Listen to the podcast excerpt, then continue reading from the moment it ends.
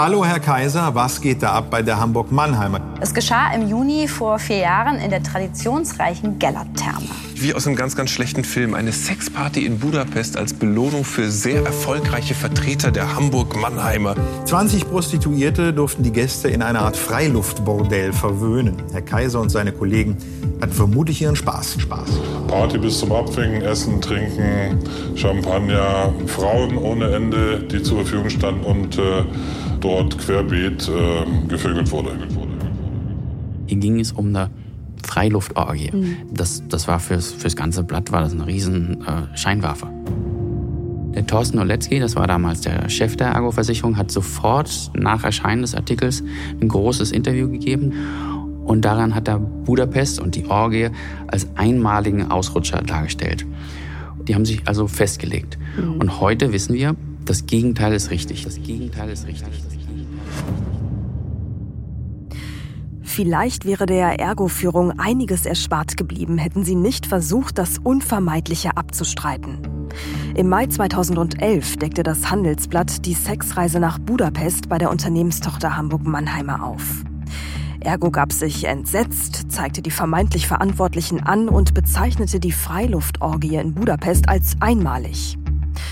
Den unabhängigen Untersuchungsbericht, der das angeblich bestätigte, den hielten sie allerdings unter Verschluss. Und so kam es, wie es kommen musste. Wir recherchierten weiter und fanden eine Reise nach der anderen. Zur Reeperbahn in Hamburg, Bordellen auf Mallorca und einem Swinger-Hotel auf Jamaika. Mehr als ein Jahr nach dem eigentlichen Skandal stand diese besondere Art der Mitarbeiterführung schon wieder in der Zeitung. Ein Bestsellerautor aus den USA erkannte in all dem sogar das Wesen des Deutschen an sich. In Handelsblatt Crime sprechen wir heute also nochmal über den Fall Ergo und über die Recherche unseres Investigativchefs Sönke Iversen, die einfach nicht abriss. Es geht heute um die unglückselige Entscheidung der Ergo, dieses Schlamassel der Staatsanwaltschaft zu übergeben. Es geht um die Justizposse schlechthin, denn am Ende wollte einfach kein Gericht in Hamburg die Schmuddelaffäre verhandeln. Und es geht um den Grund, warum die Original-Sexreise nach Budapest sogar im Haus der Geschichte landete. In diesem Podcast sprechen wir alle zwei Wochen über die größten Wirtschaftskriminalfälle in Deutschland. Mein Name ist Mary Abdelaziz Ditzo und damit herzlich willkommen zu Handelsblatt Crime.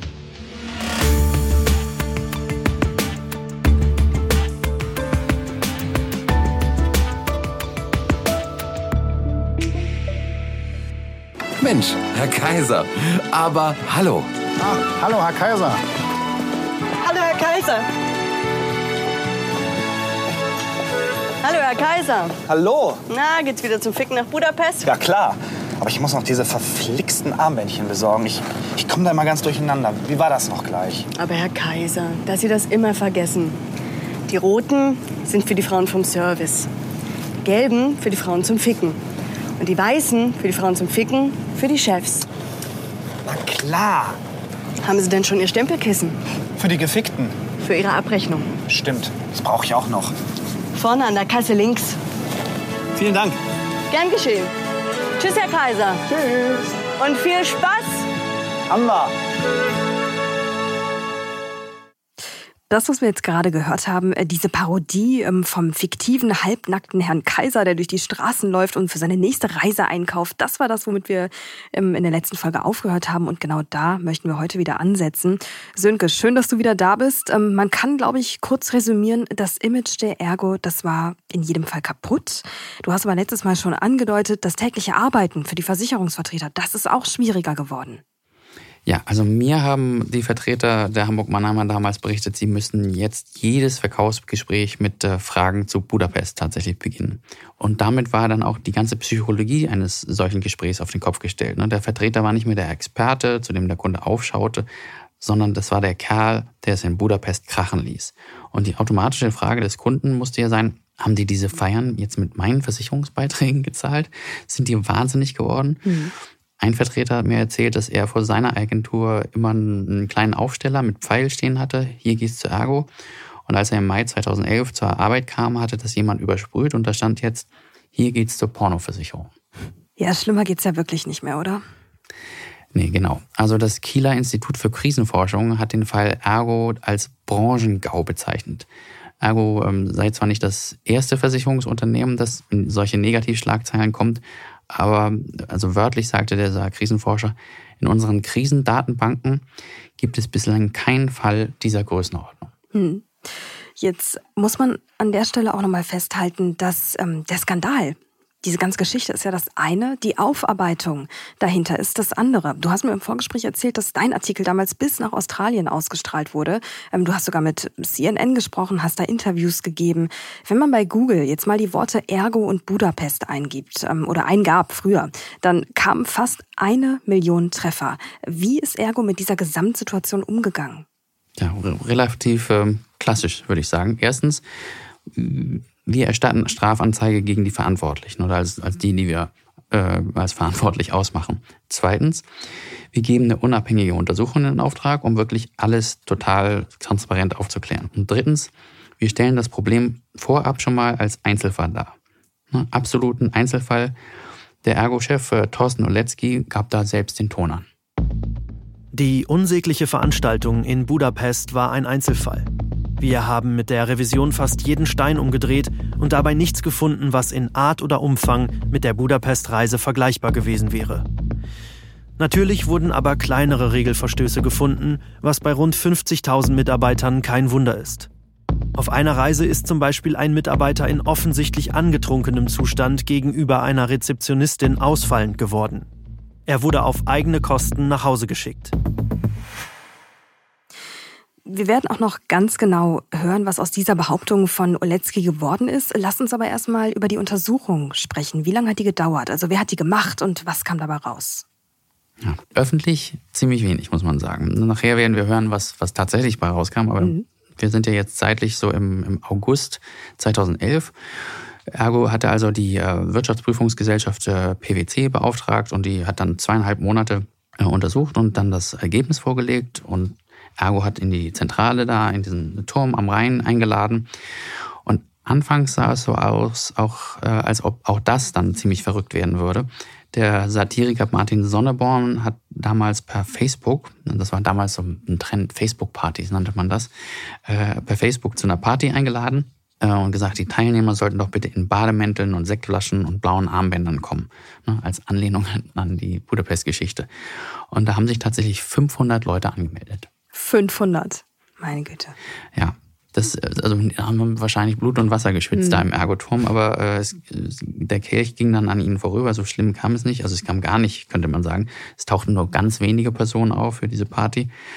Und Ergo hat es schon vorher mit Humor genommen und verteilte dann unter diesen ganz wenigen Leuten Eis und, und Wasser.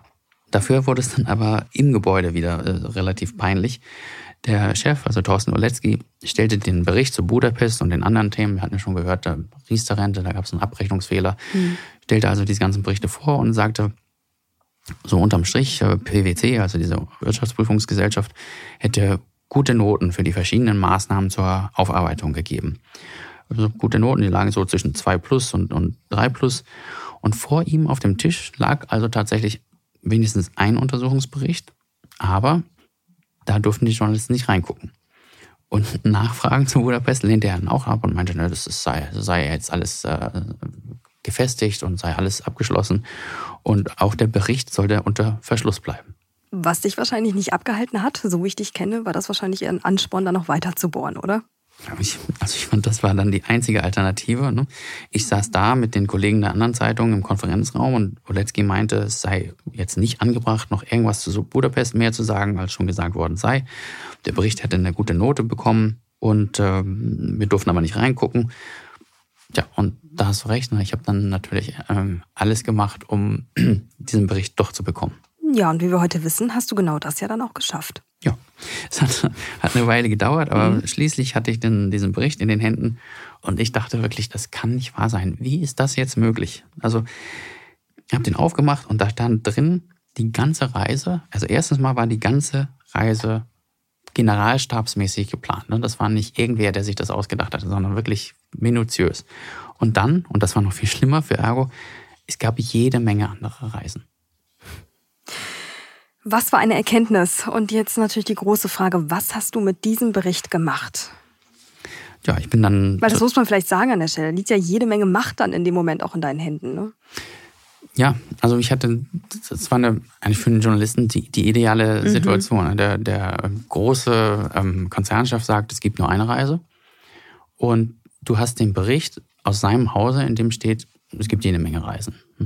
Ja, was macht man dann? Also als, als Journalist, ich bin erstmal zu unserem Chefredakteur gegangen und, und habe dem gesagt, äh, was ich da hatte. Und auch der, der war fassungslos und meinte, wir müssen das jetzt nicht als normalen Artikel schreiben, sondern wir müssen die ganze Farce entlarven. Und das wollten wir so machen, dass wir zwar einen Bericht schreiben, aber immer dazwischen setzten die Zitate aus dem Untersuchungsbericht selbst, also aus dem PwC-Bericht. Ne? Also immer Abschnitt, was der Journalist, also die, den Kontext herstellt und dann zack, Zitat. Und der ganze, so sah die, die Seite dann auch aus, also war mhm. durchsetzt mit äh, Zitaten. Und dazu hatte er dann noch die Idee, den ganzen Untersuchungsbericht ins äh, Internet hochzuladen. Gut, also heißt ähm, in Summe maximale Konfrontation und vielleicht auch noch ein kurzer Hinweis an der Stelle. Diese ganzen Berichte, die Artikel, die du zu Ergo geschrieben hast, die gibt's natürlich noch bei uns auf der Webseite. Also da gerne, wen es interessiert, unbedingt mal reinlesen tatsächlich. Wir haben einen Link hinterlegt, handelsblatt.com slash mehr Journalismus. Mit dem ist das Ganze für ein paar Wochen auch ähm, kostenfrei möglich. Sehr, sehr, sehr spannende Lektüre. Ja, Sönke, maximale Konfrontation. Naja, es, es ging ja, also maximale Konfrontation einerseits ja, andererseits, es, es ging ja um die Wahrheit. Ich, und, und deshalb würde ich sagen, maximale Transparenz. Ne? Und der Oletzky sagte, also der Ergo-Chef, sagte, der Bericht würde der Ergo ein gutes Zeugnis ausstellen. Und wir haben uns dann gedacht, okay, lassen wir doch den Leser selbst entscheiden. Wir haben den ganzen Bericht dann abtippen lassen, die Namen geschwärzt, weil darum ging es ja nicht. Wir wollten niemanden anschwärzen, sondern wir wollten zeigen, was wirklich passiert war. Mhm. Und dann haben wir das hochgeladen. Und parallel dazu also diesen Artikel veröffentlicht, unser Vorgehen erklärt und die wichtigsten Erkenntnisse aus dem Untersuchungsbericht vorgestellt. Jetzt haben wir ja schon in der ersten Folge auch so ein bisschen drüber gesprochen, über die Party in Budapest ähm, an für sich, haben schon ein paar Details gehört. In deinen Artikeln wird da auch sehr, sehr deutlich ähm, beschrieben, was da los war. Was war denn jetzt konkret neu? Ja, also wir konnten mit dem Bericht, mit dem Untersuchungsbericht aus dem Hause der Ergo selbst jetzt nachweisen, dass der ganze Aufschrei, die ganze Überraschung äh, des Konzerns über Budapest eigentlich nur gespielt sein konnte. Ne? Da stand also, dass schon im November 2006 die sogenannte Generalskonferenz getagt hatte. Das ist das äh, Führungs- und Entscheidungsgremium, so heißt das der HMI, also dieses Strukturvertriebs. Und äh, da stand, dass es alles ganz, ganz genau geplant wurde, ne? minutiös mit sogenannten Checkreisen. Es wurde vorgeschlagen, das Event mit 100 Personen durchzuführen. Sofern nicht ausreichend qualifizierte Gewinner vorhanden sind, sollte das Kontingent mit Geschäftsstellen und Stützpunktleitern aufgefüllt werden. Bei dieser Reise soll es auch ein Treffen mit einer Ex-Freundin von D. in Budapest gegeben haben, die K. kannte. K. war in 2007 Betreiber einer Open-Air-Disco in Budapest und verfügte über gute Kontakte ins Budapester Rotlichtmilieu. Im Rahmen der in Anführungsstrichen zweiten Checkreise wurde entschieden, dass A. für die geplante Partyveranstaltung im Gellertbad in Anführungsstrichen ausreichend Mädels besorgen sollte. Er engagierte daraufhin rund 60 bis 70 Damen für den Abend, davon 20 Prostituierte und weitere 40 bis 50 Hostessen. Ja, ähm, gut. Also alle wussten, was abgehen würde. Niemand ist am Ende eingeschritten. Warum? Tja, also laut Bericht hat sich einfach keiner, der hätte einschreiten können, daran gestört. Ne?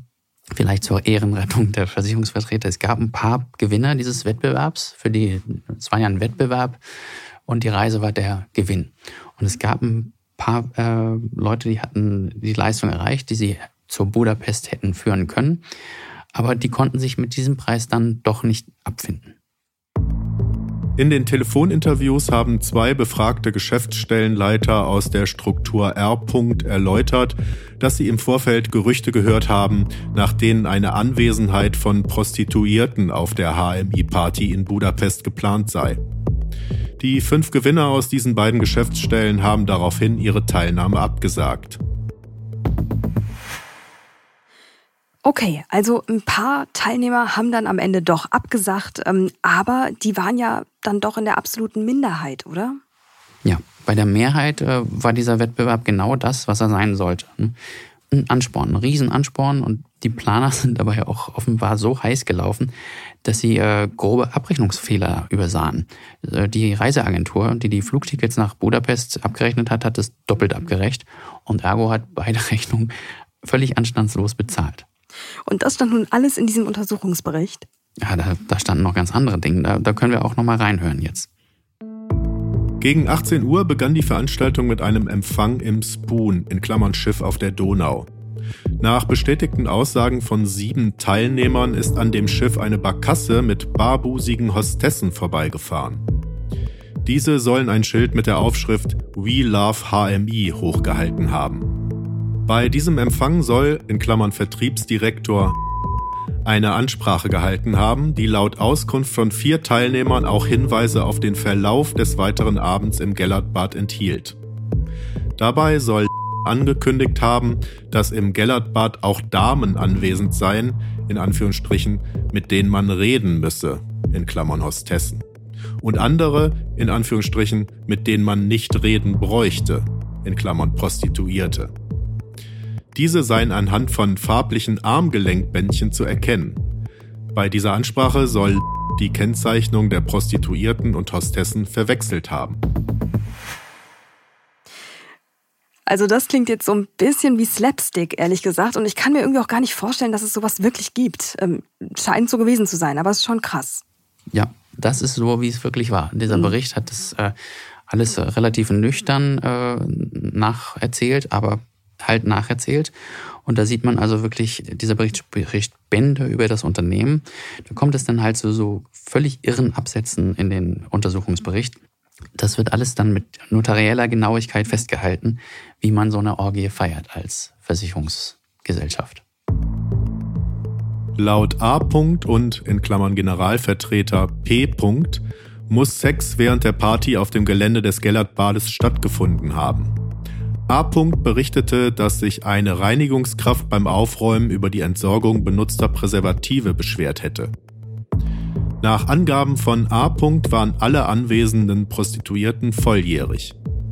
Unter den weiblichen Teilnehmern befand sich nach Aussage von in Klammern Direktionsrepräsentant D. auch dessen Ex-Freundin. Ein in der Berichterstattung erwähnter Frequentierungsstempel für die Inanspruchnahme der Prostitutionsdienstleistungen während der Party wurde von drei Teilnehmern bestätigt. D. und P. konnten sich erinnern, dass in der Außenanlage des Gellertbades ein Mann über die Frequentierung der Prostituierten Buch geführt haben soll. Aus Sicht der Konzernrevision ist hier keine abschließende Klärung herbeizuführen.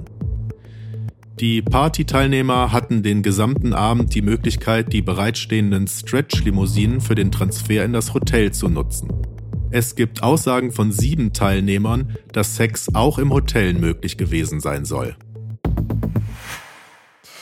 Das ist jetzt wirklich sehr genau, sehr detailliert. Ähm, ging es denn eigentlich nur um den einen Abend oder war da noch mehr? Also am nächsten Tag gab es in Budapest eine Stadtrundfahrt und eine, eine Schifffahrt. Danach besuchte der ganze Trupp das Restaurant Hemingway, so steht das im Bericht. Und äh, von der Party am Vorabend wissen wir, dass die Musikgruppe Soul Kitchen aus München engagiert worden war und Fernsehkoch Stefan Markert kochte.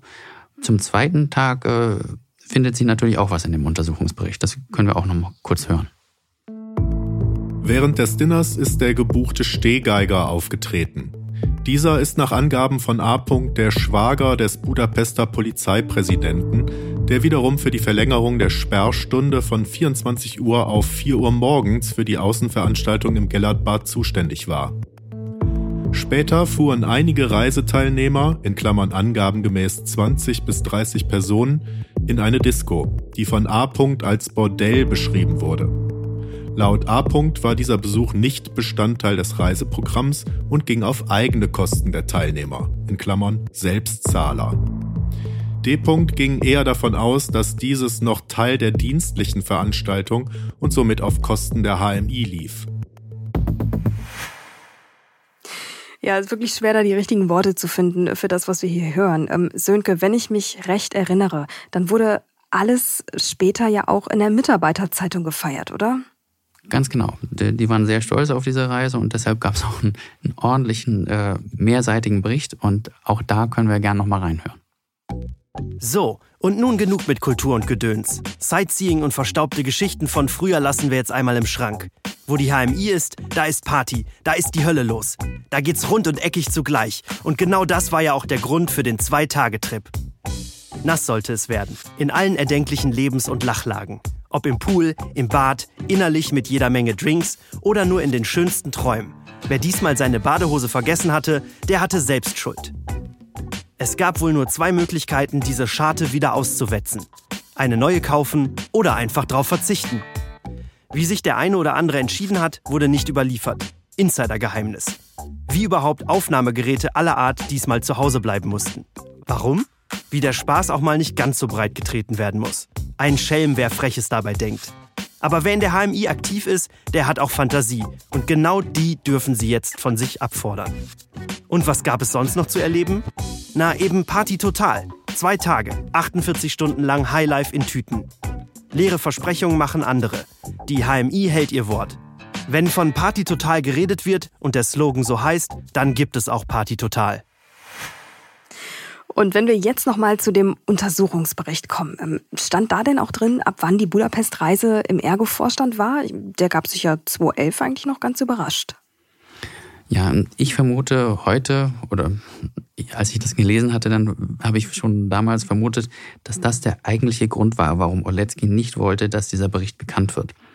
Ausweislich dieser internen Unterlagen, die da ausgewertet worden war, wusste der Ergo-Chef nämlich schon ein Jahr vor dem ersten Handelsblattartikel, was in Budapest abgelaufen war.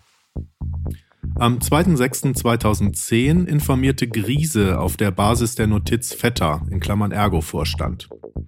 Am 9.6.2010 informierte Vetter Dr. Oletzky, dass auf einer Wettbewerbsreise der HMI im Jahre 2007 Prostituierte Teil des Programms waren. Dass diesen Hinweisen nicht unmittelbar und konsequent nachgegangen wurde, insbesondere durch Beauftragung der Konzernrevision, ist rückblickend als Fehler zu bewerten. Rückblickend ein Fehler. Ja, so habt ihr den Artikel ja damals auch genannt. Genau. Und wir dachten, das wäre ein gutes Zitat für eine Überschrift. Also 2011 bezeichnete die äh, Konzernrevision die Reise als schwerwiegend als äh, eklatanten Verstoß und, und als krassen Gegensatz äh, zu den Wertvorstellungen des Ergo-Konzerns. Aber 2010, als das alles noch nicht in der Zeitung gestanden hatte, hat man offenbar nur mit den Schultern gezuckt. Und ihr habt den ganzen Bericht dann am Ende im Internet hochgeladen. Was ist denn danach passiert? Da muss es ja jede Menge Reaktionen gegeben haben. Es war ein Déjà-vu, ne? mhm. alles, alles nochmal. Genau. Das ganze Programm, äh, Bildzeitung, Fernsehen, RTL, alles, äh, was man sich vorstellen kann. Riesenaufschrei, massenhafte Berichterstattung, viel Erstaunen, viel Gespött wieder. Ja, und dann hat uns äh, Ergo verklagt. Verklagt? Mit welcher Begründung? Ja, das war relativ lustig. Also 2011, als wir diesen äh, Skandal aufgedeckt hatten, schaltete Ergo in, ich glaube, fünf überregionalen Tageszeitungen eine ganzseitige Anzeige, um sich äh, zu entschuldigen. Äh, und äh, dann kündigte Ergo also die Transparenzoffensive an und versprach, ne, wenn etwas nicht gut ist, werden wir darüber berichten. So, jetzt hatten wir was berichtet, aber genau das passte der Ergo wieder nicht. Und der Konzern verklagte uns dann, die Verbreitung des Untersuchungsberichtes zu unterlassen. Und die Begründung war, wir hätten damit die Urheberrechte der Ergo verletzt. Die Urheberrechte, also die Urheberrechte an dem Untersuchungsbericht? Oder wie soll man das jetzt verstehen? Ja, das, der Witz ist eingebaut sozusagen. Ich, ich hatte sowas auch noch, noch nie vorher gehört. Die Ergo tat praktisch so, als sei dieser Untersuchungsbericht ein, ja, ein Meisterwerk der Literatur und wir würden den Autoren also Unrecht tun, wenn wir das verbreiteten. Hm. Was glaubst du eigentlich, warum hat sich die Ergo-Führung so verhalten? Naja, ich, ich glaube heute, dass das ist relativ einfach. Die Ergo hatte sich ähm, halt schon zum Beginn dieses Skandals sehr schnell festgelegt. Okay, hier ist ein Fehler passiert, aber es war halt nur ein Fehler. Budapest war ein Einzelfall und ähm, das äh, kulminiert alles in den Worten von dem Chef selbst, von Thorsten Oletzky, denn das hören wir uns vielleicht nochmal an. Die unsägliche Veranstaltung in Budapest war ein Einzelfall. Wir haben mit der Revision fast jeden Stein umgedreht und dabei nichts gefunden, was in Art oder Umfang mit der Budapest-Reise vergleichbar gewesen wäre. So, damit hatte also Oletzky die, die rote Linie äh, gezeichnet. Wir haben alles angeschaut und nichts gefunden. Und als mal jemand unhöflich geworden ist, ist er sofort nach Hause geschickt worden. Das war seine, seine Linie. Das mhm. ist sein Credo. Ja, und diese Version, die hast du ja irgendwie dann auch zerstört damit, ne? Naja, im Grunde hat sie Ergo halt selbst zerstört und, und wir haben äh, die äh, Zerstörung dann äh, zitiert. Ne? Ähm, es stellte sich also heraus, dass man bei der Untersuchung der Budapest-Reise 2011 eben doch andere Beispiele gefunden hatte. Und genau das wurde in diesen Berichten auch niedergeschrieben. Das können wir uns auch noch mal kurz anhören. Beide Mitarbeiter der Vertriebsdirektion gaben übereinstimmend an, sie hätten ebenfalls davon gehört, dass im Rahmen von Führungsseminaren der HMI am Zürichsee in der zweiten Hälfte der 70er Jahre Prostituierte eingeflogen worden seien. Die Kosten seien über die Position Helikopterrundflüge abgerechnet worden. Als mögliche Beteiligte wurden Generalrepräsentanten sowie der damalige Ausbildungsleiter der HMI genannt. In einem weiteren Fall sei auf Veranstaltungen der Konsum von Champagner verschleiert worden, in dem mit den Belegausstellern vereinbart wurde, hierfür 600 bis 700 Colaflaschen in Rechnung zu stellen. Wir sind jetzt zeitlich, ähm, um es mal kurz einzuordnen, im Spätsommer 2012. Du hast diese Fälle öffentlich gemacht, ergo hat das Handelsblatt verklagt. Ja, und dann hast du nachgelegt. Wir wollten halt zeigen, dass ähm, Ergo die Öffentlichkeit schlicht sagen wir mal, falsch informiert hatten. Es gab wirklich unglaubliche Reisen. Und, und je länger wir suchten, desto mehr fanden wir auch. Und äh, da gab es dann ja, Bordellbesuche auf Mallorca. Es gab Reisen nach Jamaika in den Swingerclub. Hedonism 2, der wurde damals berühmt. Und äh, da haben wir auch ein wunderbares Zitat gefunden, das zeigt, wie normal diese Ausflüge waren. Die von Herrn M. geleitete Geschäftsstelle in Frankfurt hat in den Jahren 2009 und 2011 jeweils Wettbewerbsreisen nach Jamaika in das Swinger Hotel Hedonism 2 durchgeführt. Das Hotel ist gemäß Internetrecherche ein bekanntes Reiseziel für entsprechend interessierte Personen. Als Grund für die Buchung gab er an, dass seine erste Wettbewerbsreise vor 25 Jahren in dasselbe Hotel geführt habe. Eine Nostalgiereise in den Swingerclub. Ja, Sönke, ich kann das alles gar nicht fassen. Und ähm, nochmal, das ist gar nicht so einfach, hierauf zu reagieren, weil es so absurd ist in gewisser Form. Eine Frage habe ich aber noch an dich. Ähm, ich habe gelesen, dass Ergo zur Verteidigung sagte, die Reisen, die seien von, ja, von den Vertretern selbst geplant worden. Deshalb seien sie sozusagen was anderes als Budapest. Genau, das wurde damals immer und immer wieder wiederholt. Das ist doch nicht unser Bier, mhm. das haben diese Vertreter doch selbst gemacht. Aber das ist auch nur halb richtig. Diese einzelnen Geschäftsstellen, so nannte man die, die durften diese Reise planen. Das, das ist richtig. Die haben auch teils auch abgestimmt ne? und haben gesagt, wollen wir diesmal nach Jamaika oder wollen wir nach Rio oder wollen wir nach auf die Reeperbahn. Aber wenn die sich mal dann entschieden hatten, dann mussten sie diese Entscheidung der Zentrale zur Genehmigung vorlegen. Denn die Zentrale, da gab es einen Geldtopf, aus dem die finanziert wurde. Jedenfalls mhm. zu Teilen finanziert wurde. Also es war nicht so, dass man in der Führung nicht wusste, was da wirklich abgeht. Ich meine, wenn du eine, Rechnung oder einen Antrag äh, sozusagen bekommst, wir würden gern in den Swinger Club Hedonism 2 gehen, da gibt's ja keine Fragen, da mhm. ist ja klar, was passiert. Ja, ja. Gut, also ihr habt die Ergo sozusagen weiter vor euch hergetrieben. Ähm, wie hat denn das Unternehmen reagiert, als ihr immer neue Reisen veröffentlicht habt? Ja, dann, dann halt doch mit der Transparenz. Ne? Mehr, mehr als ein Jahr äh, nach der Ankündigung das war im Oktober 2012, hat Ergo dann selbst tatsächlich ernst gemacht mit der Transparenz. Da wurde eine, eine, Internetseite eingerichtet und haufenweise Berichte über Reisen und alle andere Spezialitäten hochgeladen. Und siehe da, mit einem Mal ne, konnte man äh, lesen von wie, wie hieß das damals, Inanspruchnahme von Prostitutionsleistungen bei Motivationsreisen nach Thailand und Brasilien, von Besuchen äh, in Table Dance Bars in Prag, im Dollhaus auf der Reeperbahn in Hamburg und so weiter und so weiter.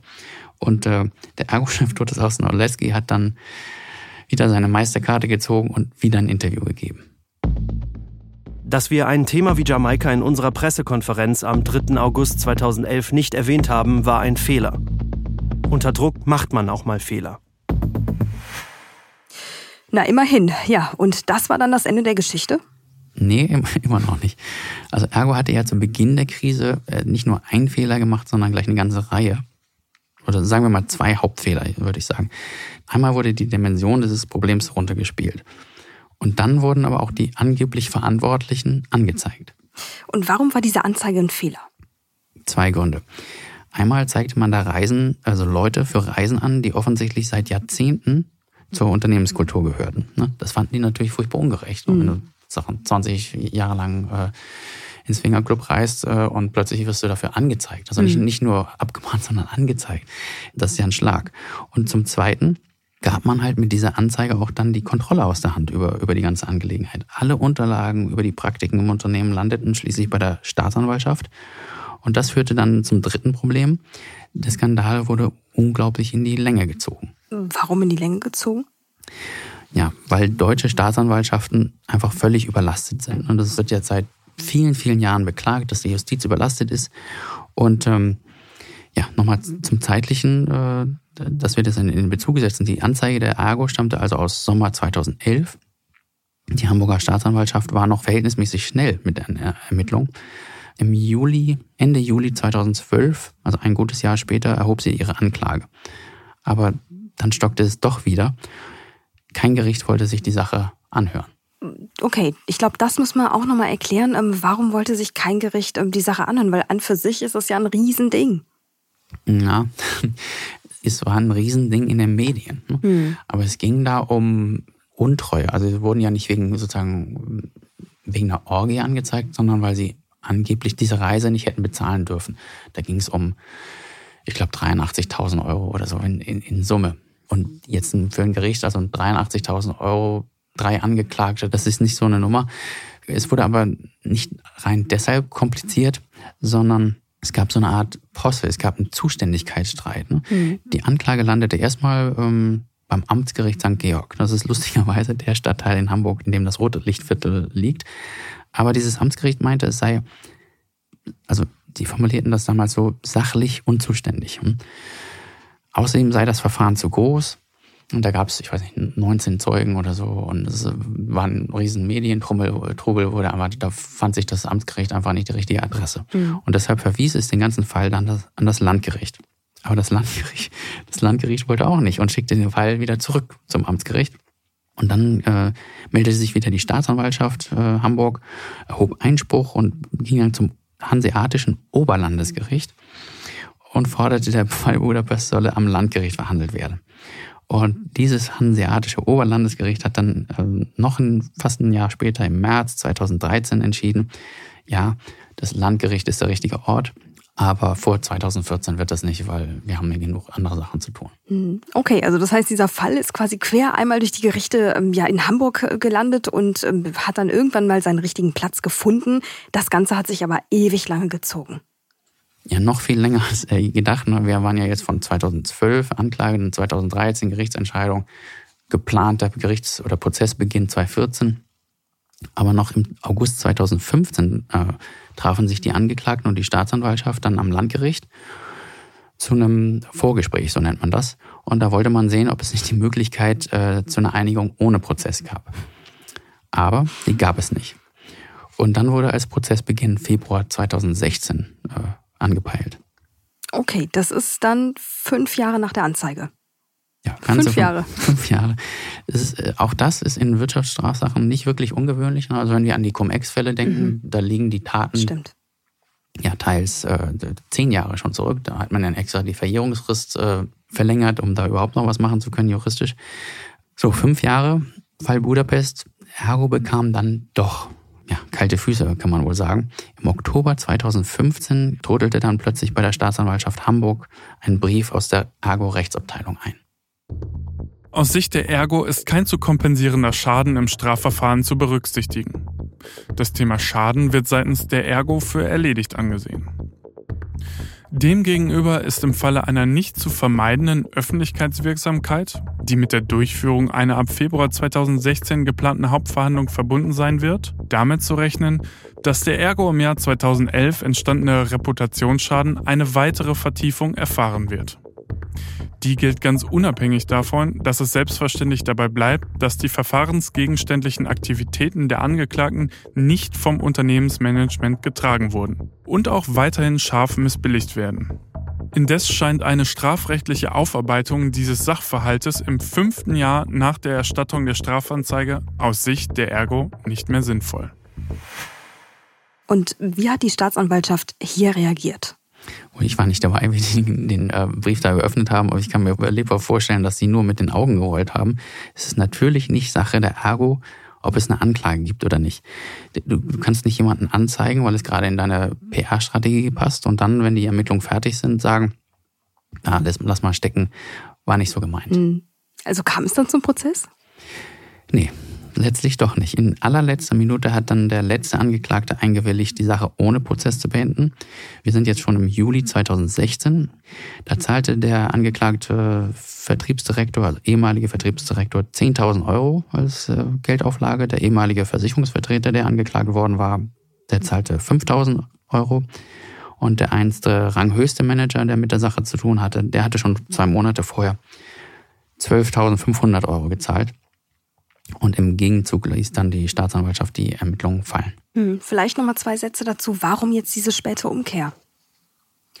Na, ich habe mit den Angeklagten natürlich gesprochen und eigentlich, ne, also im Jahre, im, im, Laufe der Zeit immer wieder mit denen gesprochen. Mhm.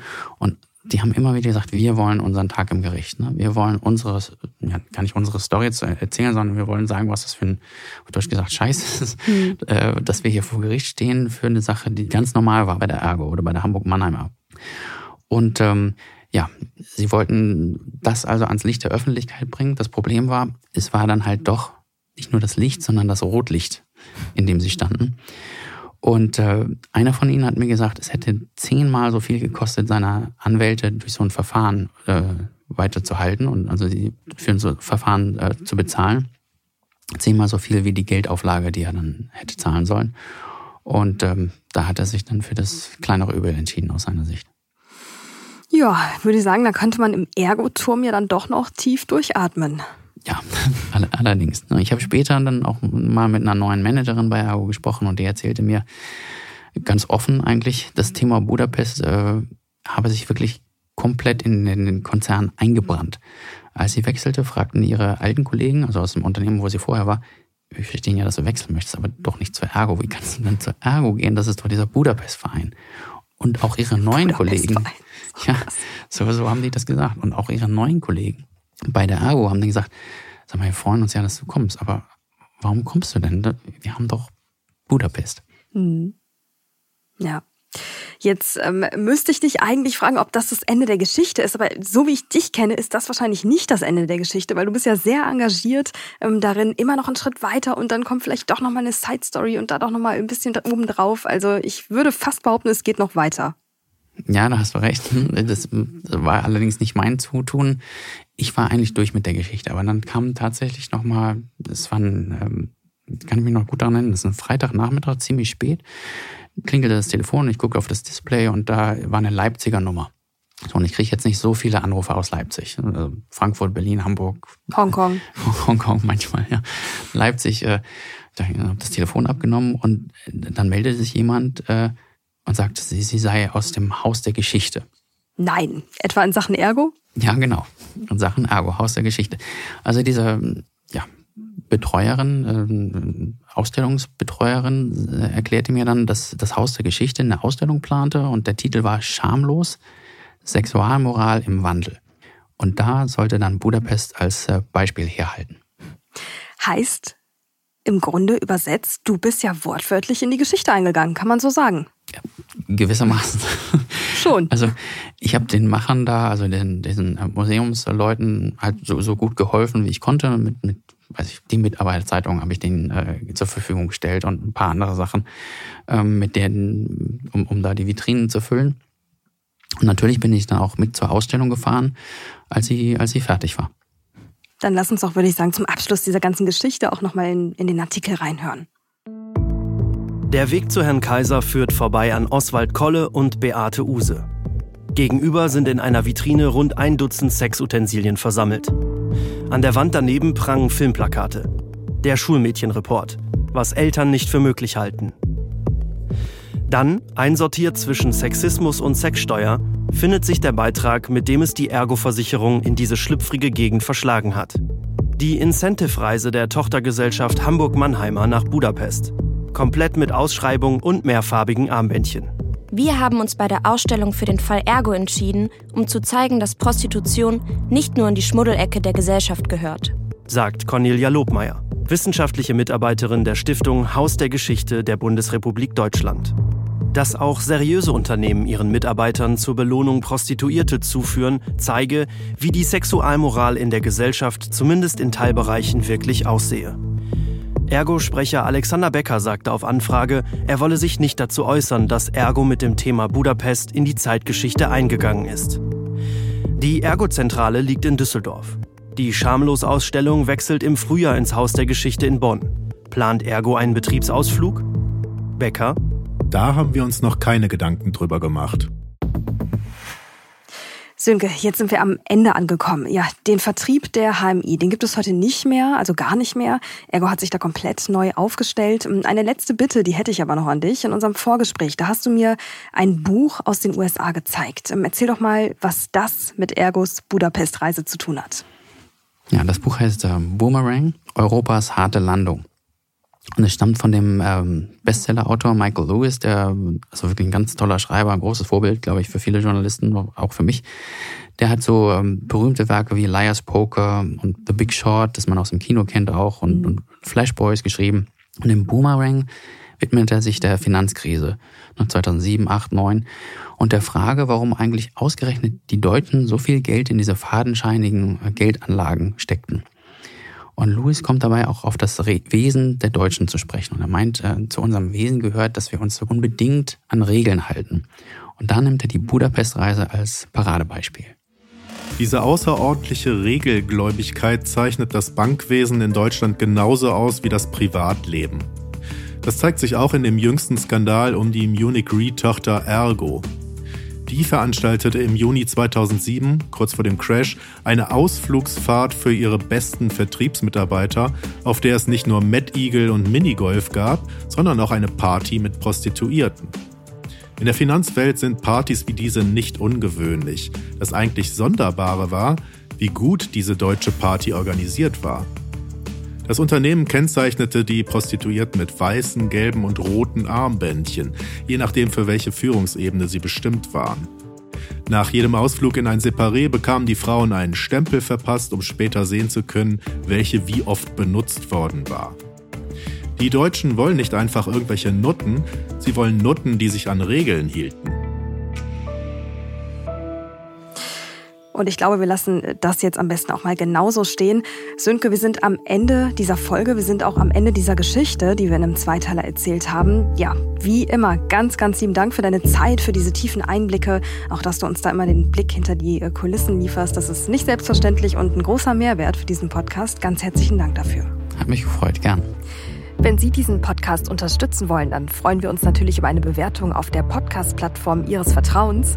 Und wenn Sie Kritik, Lob und weiteres Feedback an uns richten wollen, dann schreiben Sie uns gerne eine E-Mail an crime@handelsblatt.com. Danke Ihnen fürs Zuhören und bis zum nächsten Mal.